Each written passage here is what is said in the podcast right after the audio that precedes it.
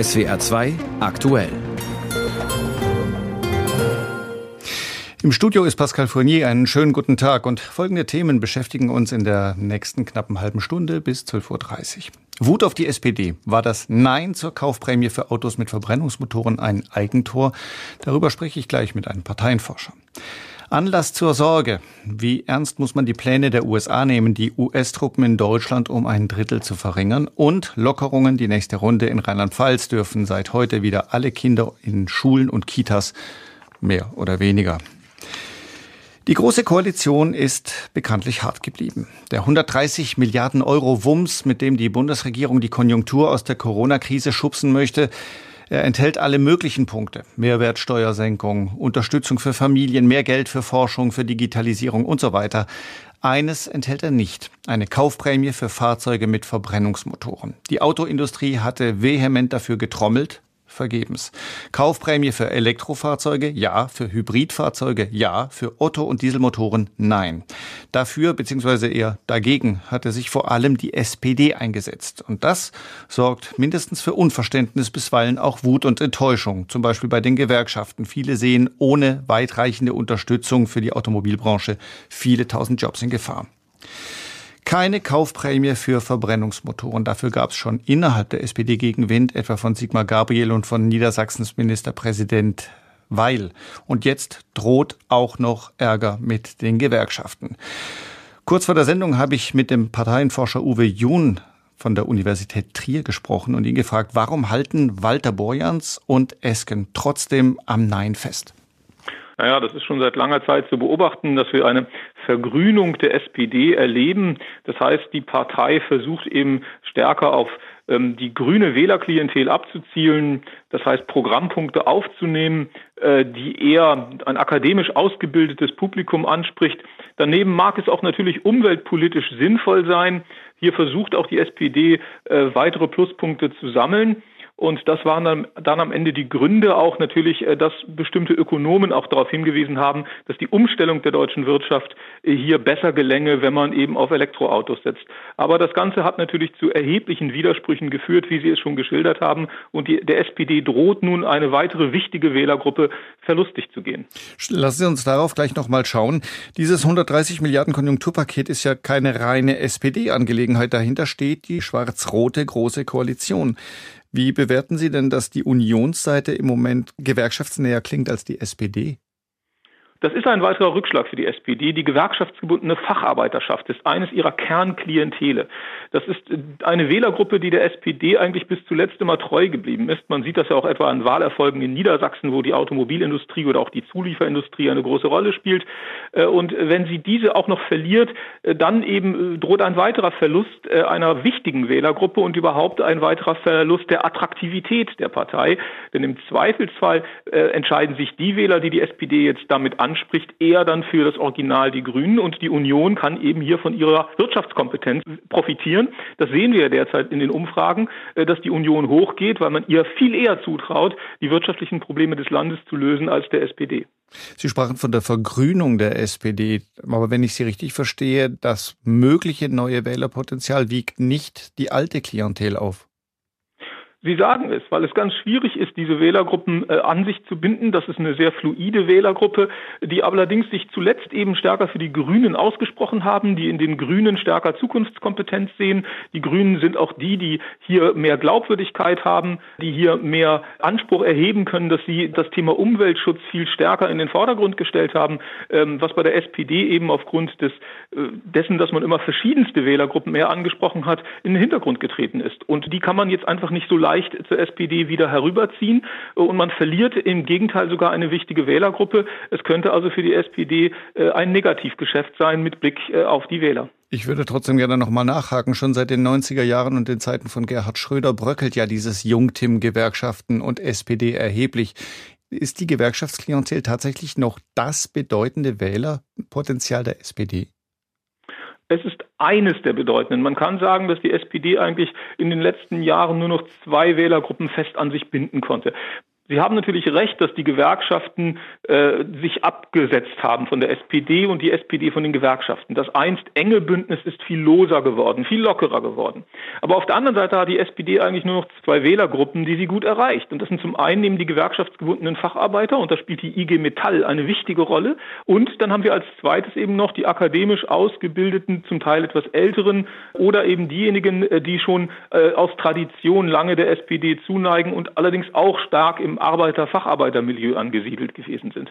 Und das sind die Wählergruppen, die noch eben bei einer 15 Prozent oder 20 Prozent Partei verblieben sind. Das sind ihre Hauptwählergruppen. Und wenn sie eben wieder einen Teil, nur einen Teil dieser Wählergruppe weiter verprellt, dann droht ihr eben ein weiterer Verlust. Wie kommt die SPD aus dieser selbstgemachten Klemme denn jetzt wieder raus? Soll sie dann doch noch nachgeben und im Nachhinein einer Kaufprämie für Autos mit Verbrennungsmotoren zustimmen? Oder sollte sie jetzt eher darauf hoffen, dass diese Vergrünung der Partei, die Sie angesprochen haben, doch irgendwie auf Dauer Früchte trägt? Man hat den Eindruck, äh, dass man eher die zweite Variante wählen wird, äh, weil die SPD eben hier nicht jetzt wieder Glaubwürdigkeitsprobleme zusätzlich auf sich laden sollte. Dann müsste es schon ja einen gewichtigen Grund geben, warum man den Kurs jetzt wieder ändert. Die Parteiführung hat ja lange Zeit eben äh, betont, dass man eine solche Kaufprämie aufgrund der Umstellung der deutschen Wirtschaft nicht will.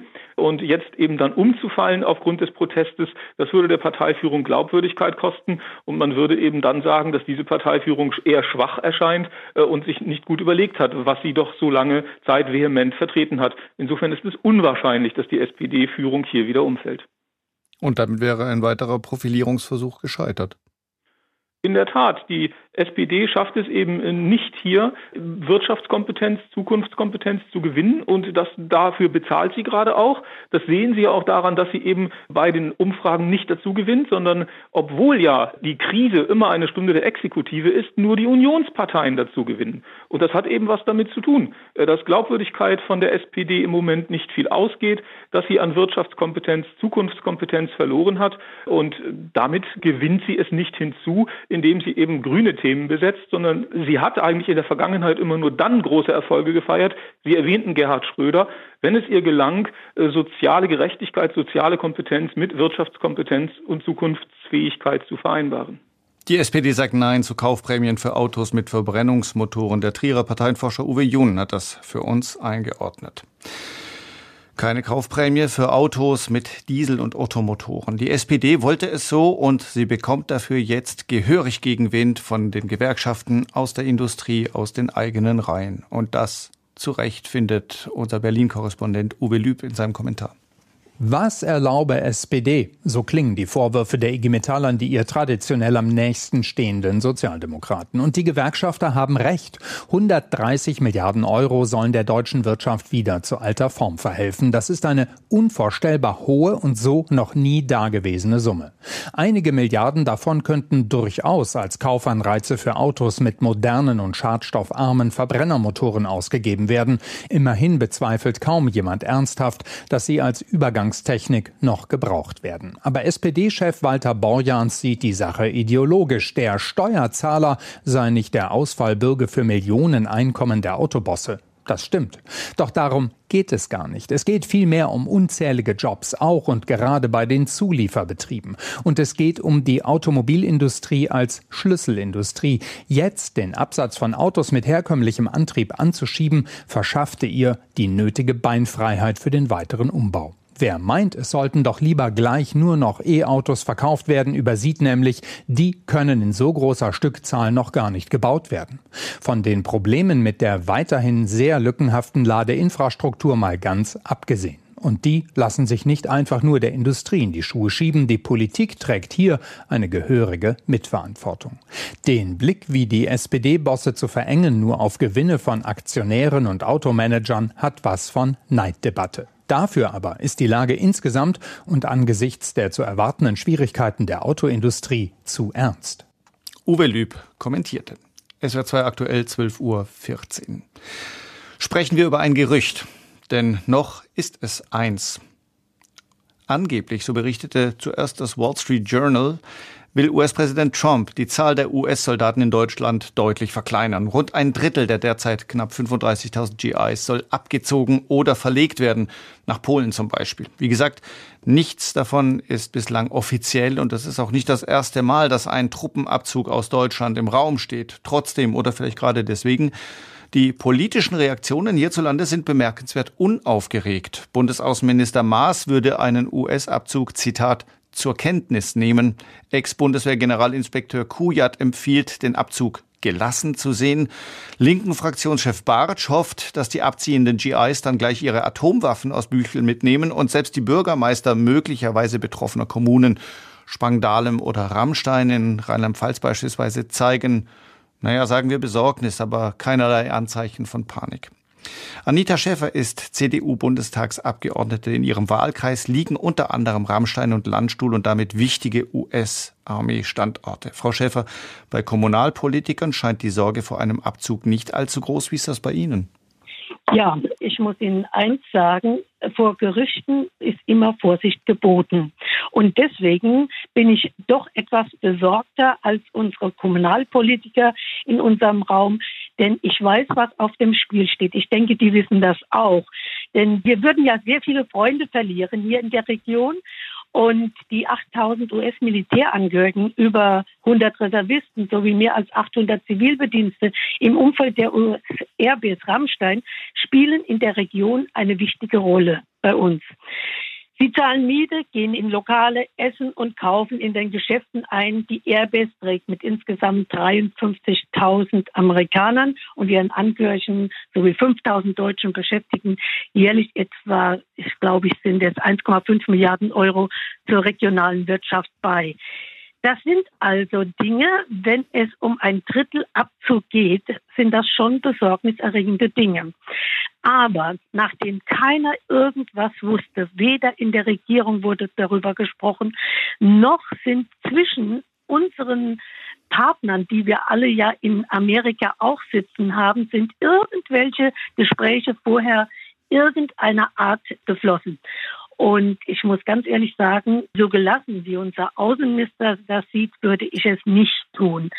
Denn sehen, Sie, sehen Sie denn, Entschuldigung, wenn ich Ihnen ins Wort falle, ja, aber bitte? sehen Sie denn tatsächlich auch große Standorte wie etwa Rammstein tatsächlich gefährdet oder betroffen?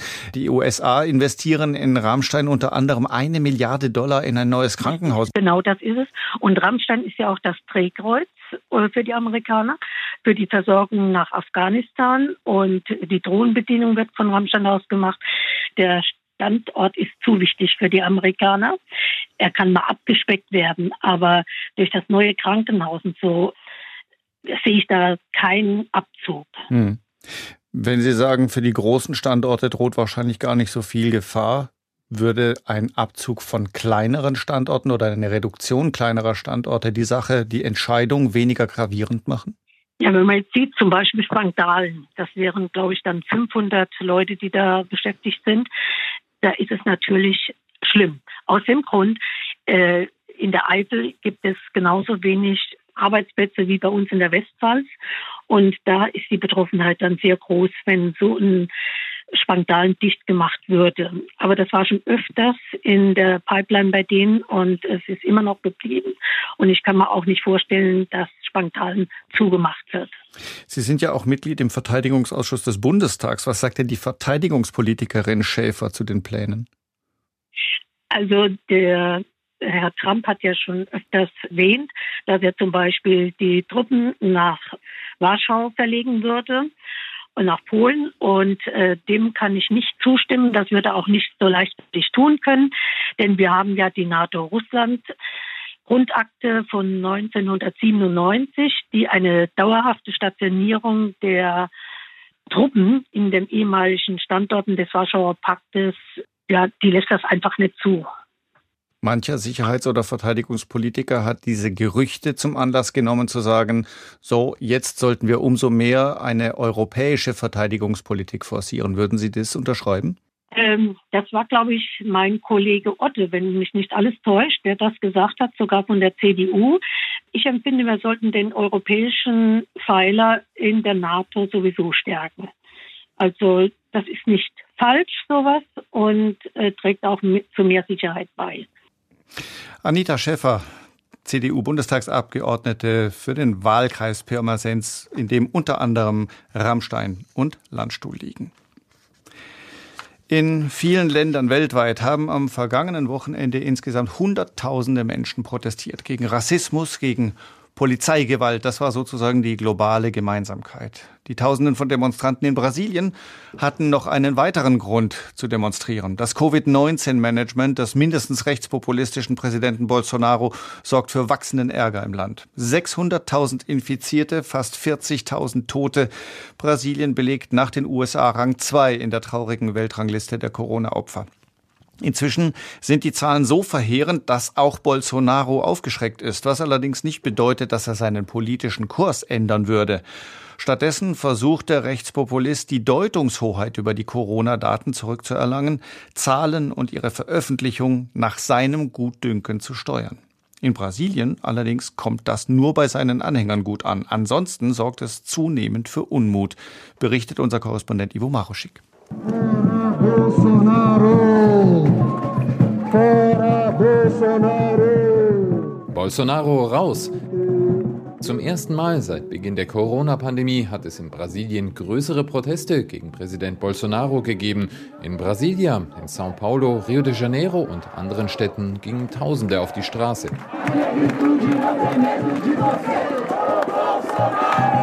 Die Schwarzen haben keine Angst vor dir, skandierten diese Demonstranten in der Hauptstadt Brasilia.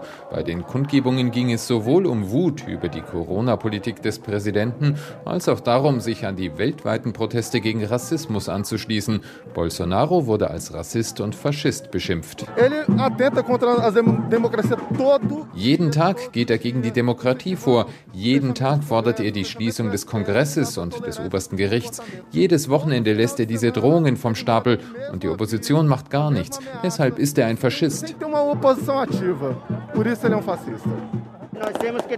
Wir müssen zeigen, was Demokratie bedeutet. Und die Demokratie hier besteht aus vielen Völkern, nicht alleine aus einer Gruppe von Milizionären wie die Bolsonaro-Gang. Und wir Indigenen sind hier auch zu Ehren unserer 200 Toten und 1500 Covid-Infizierten. Aos nossos 200 mortos agora no Brasil e, chegando próximo de 1.500 infectados já. In Brasilia waren weder Fahnen der Gewerkschaften noch der Oppositionsparteien zu sehen. Hinter den Kundgebungen standen andere Gruppen, linke Bewegungen, aber auch Fußballfans, die sich die Verteidigung der Demokratie auf die Fahne bzw. auf das Trikot schreiben. Die Arbeiterpartei schläft noch. Sie verpasst gerade den Zug der Geschichte.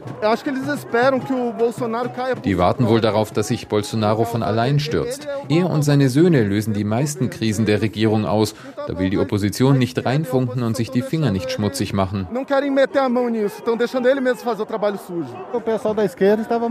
Die Linken haben sich an die Isolierung und an Abstandsregeln gehalten. Wir wollen das auch einhalten. Aber wir müssen ja notgedrungen auf die Straße, um gegen diese furchtbare Regierung zu demonstrieren. Die ist reaktionär und böse und faschistisch. Bis jetzt gehörten die Straßen den Anhängern Bolsonaros. Die treffen sich jeden Sonntag vor dem Präsidentenpalast, um ihrem Idol den Rücken zu stärken. Auch heute war eine kleine Schare Bolsonaro-Fans auf den Platz der drei Gewalten gekommen. Im Gegensatz zu den letzten Sonntagen kam der Präsident diesmal aber nicht nach draußen. Heute sehen wir nur eine einzige Möglichkeit für unser Land, eine Intervention des Militärs, das ein für allemal den Kongress und das Verfassungsgericht schließen soll soll. Tanto o Congresso Nacional Die Kundgebungen verliefen weitgehend friedlich. Die Regierung ist am Wochenende zusätzlich wegen ihres Umgangs mit den offiziellen Daten zur Pandemie in die Kritik geraten. Das Gesundheitsministerium nennt die Gesamtzahl der Toten und die Zahl ungeklärter Verdachtsfälle gar nicht mehr. Außerdem werden die täglichen Lageberichte seit einigen Tagen immer so spät veröffentlicht, dass die Hauptnachrichten im Fernsehen nicht mehr darüber berichten können. Sowohl Brasiliens Medien als auch das Parlament trauen den von der Regierung verbreiteten verbreiteten Daten nicht mehr und erheben jetzt eigene Zahlen in den einzelnen Bundesstaaten. Wissenschaftler gehen davon aus, dass die Dunkelziffer in Brasilien noch höher ist als in anderen Ländern, weil weniger Tests durchgeführt werden. Das heißt, tatsächlich dürften noch viel mehr Menschen erkrankt sein, als von der Regierung offiziell gemeldet. Ivo Maruschik berichtete. In Rheinland-Pfalz dürfen seit heute zum Beispiel wieder alle Kinder im Land in ihre Kita. Es gelten neue Lockerungen.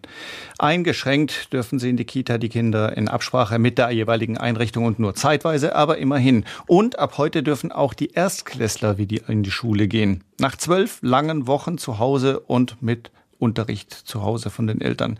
Für viele dürfte das fast wie ein zweiter erster Schultag gewesen sein heute. Oder es dürfte es noch werden, denn mancherorts müssen die Klassen wegen der Hygieneregeln in zwei Gruppen geteilt werden und dann tageweise versetzt unterrichtet, so wie beispielsweise in Trier. Dort musste die siebenjährige Helene Kordel heute noch mal aussetzen. Sie muss sich noch ein bisschen gedulden. Sie ist morgen dran. Der erste Schultag seit Monaten. Endlich, sagt sie. SWR-Reporterin Solveig Naber berichtet. Ich freue mich auf ganz viel, dass ich endlich meine Freunde wiedersehen kann und ich vermisse die Klassengemeinschaft.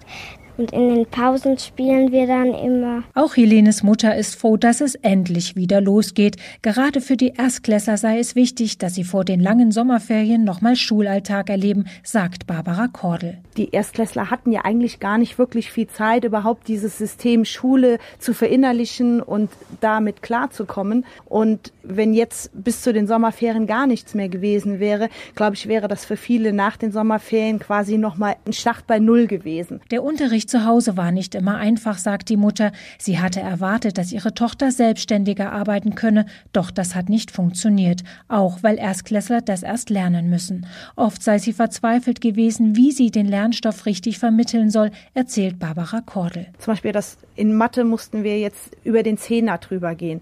Ich dachte, das ist ganz einfach und ganz logisch und ich erkläre das in zwei Sätzen und dann hat sie das verstanden. Dem war aber eben nicht so. Und ich glaube, das wäre in der Schule wahrscheinlich deutlich einfacher gewesen, weil eine Grundschullehrerin, die das seit vielen Jahren macht, die hat da ganz andere Tricks, ganz andere Kniffe drauf, um den Kindern das beizubringen. Ich bin keine Lehrerin. Vor den vielen neuen Regeln in der Schule hat die siebenjährige Helene keine Angst. Sie weiß, dass es ohne Abstand halten oder Maske tragen nicht geht. Zwar findet sie das nicht so toll, aber die Freude vor allem auf den Kunstunterricht gleicht das wieder aus. Ich freue mich darauf, wenn wir wieder dann ein bisschen malen in der Schule können. Es macht halt mehr Spaß mit den Freunden dann zu malen und auch immer, wenn wir in der Schule basteln können, das können wir halt zu Hause, wenn wir das aufkriegen, nicht so gut, weil wir können dann auch nicht so gut wissen, wie wir das machen. Sie, ihre Familie und viele andere Eltern in der Region hoffen, dass zumindest nach den Sommerferien die Schule endlich wieder normal läuft. Es wäre zwar aktuell, das ist 12.27 Uhr. Eine unschöne Hängepartie ist das für die Beschäftigten der Warenhauskette Galeria Karstadt Kaufhof. Anfang April hatte die Kette ein Insolvenzverfahren mit Schutzschirm beantragt. Seit Freitag nun verhandeln Vertreter der Arbeitnehmer und des Managements über die Zukunft der Warenhäuser und einen Tarifvertrag. Tausende Stellen stehen auf dem Spiel. Etwa die Hälfte der über 170 Filialen muss vermutlich schließen. Für heute und morgen sind in vielen Warenhäusern deutschlandweit Betriebsversammlungen angesetzt. Lina Stadler aus der SR Wirtschaftsredaktion, was wird denn da besprochen? Nicht viel Konkretes leider. Die Beschäftigten bekommen erste Details genannt zu den Verhandlungen über die Stellenstreichungen und die Sparmaßnahmen, also was da jetzt seit Freitag verhandelt wurde. Unter anderem ist schon bekannt, dass das Unternehmen die Gehälter in diesem und kommenden Jahr nicht anheben will. Aber die drängendste Frage, welche Filialen müssen dicht machen, die wird heute nicht beantwortet. Aber es gibt die Hoffnung, das hat ein Betriebsrat aus Pforzheim dem SWR gesagt, gesagt, dass es wohl noch im Lauf dieser Woche mehr Infos dazu geben könnte. Parallel zu den Betriebsverhandlungen hat Verdi zu Protesten aufgerufen. Ja, zum Beispiel in Stuttgart läuft seit Mittag äh, eine wohl eher doch kleinere Kundgebung, wie mir jetzt von vor Ort berichtet worden ist. Und auch an anderen Standorten gibt es Proteste. Die 28.000 Beschäftigten sind einfach so frustriert, dass sie ihren Forderungen so Gehör verschaffen wollen. Die Gewerkschaft Verdi möchte unter anderem nämlich, dass möglichst wenige Filialen natürlich geschlossen bleiben. Und es gibt auch Streit über Pläne des Managements, nochmal 10 Prozent der Mitarbeiter zusätzlich zusätzlich zu denen, die durch die Filialschließung gehen müssen, zu kündigen. Die Gewerkschaft möchte unter anderem einen Sozialtarifvertrag durchsetzen, um die Folgen der Schließung abzufedern. Also ist noch ganz schön viel, was da noch verhandelt werden muss. Denn bis Ende des Monats muss der Sanierungsplan beim Amtsgericht Essen dann vorliegen. Wir werden am Thema natürlich dranbleiben und über die neuen Entwicklungen berichten. Jetzt schauen wir noch ganz kurz an die Börse. Genau, die Anleger machen heute Kasse. Der DAX ist mit Verlusten in den Tag gestartet, verliert ein halbes Prozent und steht bei 12.780 Punkten. Aktuelle Wirtschafts- und Börseninformationen von Lena Stadler aus der SWR Wirtschaftsredaktion. Vielen Dank.